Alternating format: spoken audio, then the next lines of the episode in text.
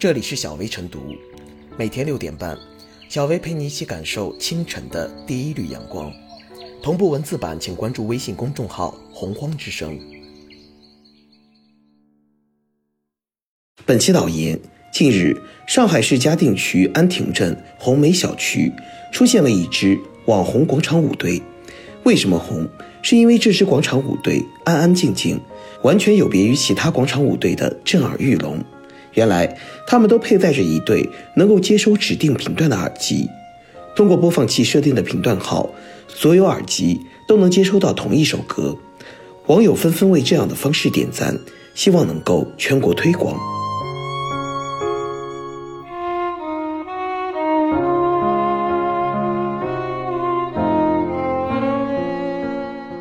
对静音广场舞，不能仅停留在点个赞。没有音箱，没有音乐，只有一个小小的信号发射器。舞者们都佩戴上一对能够接受指定频段的耳机，通过播放器设定的频段号，同步接收到同一首歌。然后，一大群人做着整齐划一的动作，其画风不同凡响，路人纷纷驻足观看。静音广场舞的亮点在于不再扰民。毋庸讳言，近些年来，一些广场舞者。将舞曲音乐声音调得很大，刻意营造一种热烈热闹的氛围，而将周围居民的感受抛到脑后。于是，音乐所到之处，人们无法入眠，尤其是家里有生病的患者以及复习功课的孩子，更是受不了这种噪音污染。也因此，广场舞者与周围居民的矛盾不断升级，最终导致各种纠纷不断上演，甚至出现了相互谩骂。大打出手的情况，尽管各地为此出台了相关规定，但是并未从根本上消除广场舞音乐对人们生活的影响。本质而言，跳舞者有娱乐健身的权利，而周围居民也有获取一个安静环境、生活不被打扰的权利。而这种理念的落实到位，除了跳舞者自觉，还需要强有力的执行措施。仅仅出台规定是不行的。在一些地方，尽管出台了相关规定，但是执行并不到位。原因之一是无法同时满足跳舞者娱乐身心、周围居民不被音乐声音干扰的双全预期。尽管有些地方规定了声音的分贝值与跳舞的具体时间，但是因为随机性较强、取证较难，所以在实际执行过程中，规定往往会演变为一种摆设。而静音广场舞的出现，就可以既满足跳舞者健身娱乐，又避免了扰民现象的发生，可谓一举两得。当然，让跳舞者接受静音方式，除了他们自觉，还需要相关部门大力引导、提倡、推广。或许有人认为，静音广场舞体现不出热烈氛围，且跳舞者戴着耳机不够方便。可是，这些不足与扰民比起来。都不算大事。换一个角度看，静音广场舞因为不再扰民，不用担心与周围居民发生纠纷，所以跳舞者反而心态放松，更轻松快活地投入到跳舞中去。鉴于此，对静音广场舞除了点赞，还应积极推广。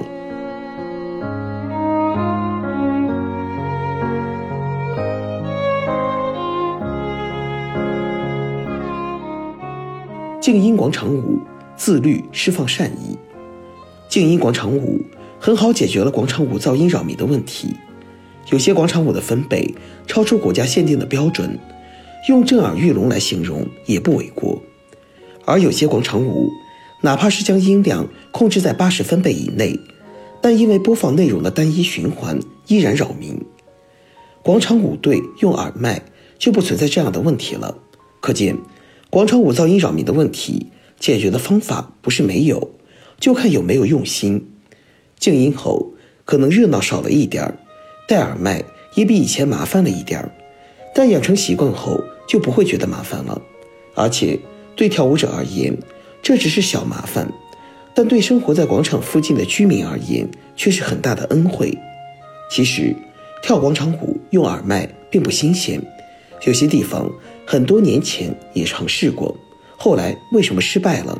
关键在于参与者不愿约束自己，不愿坚持下去。如果将公共利益放在优先考虑的位置，就会在遵守规则的前提下，寻找各方都能接受的办法。像上海的这支广场舞队一样，而没有公共意识，则连小小的耳麦也会视为麻烦。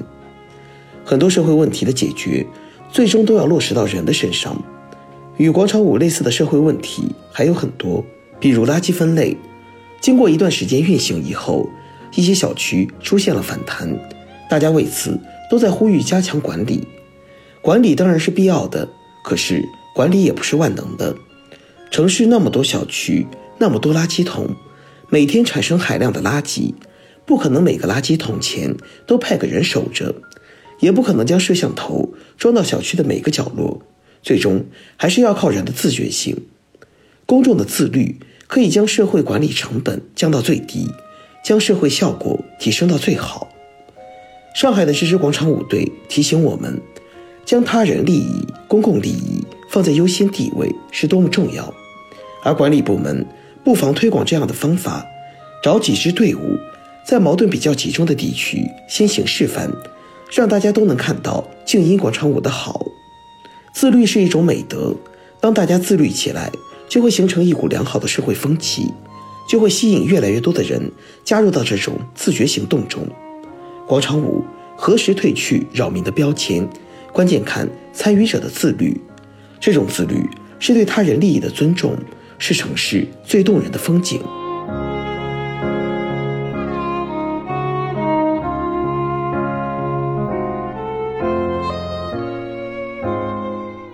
最后是小贝复言，广场舞的争议由来已久，这项群众文化活动的确给不少舞者带来健康和快乐，但过于节奏铿锵的声音，对不参与这项活动的其他人来说几乎是灾难。静音广场舞不失为一种有益尝试，有了不打扰和换位思考，也少了摩擦和不和谐的音符。小小广场舞，文明大考量。控制音量有了民间智慧，还在于民众公德素养的提高，以慎独之心约束自我，跳出了城市的文明街景。基层管理者也应借此看到社会新形势下出现的矛盾，不回避，不推脱，用细节提升城市文明水平，让每一位市民都能充分享受自己的权利。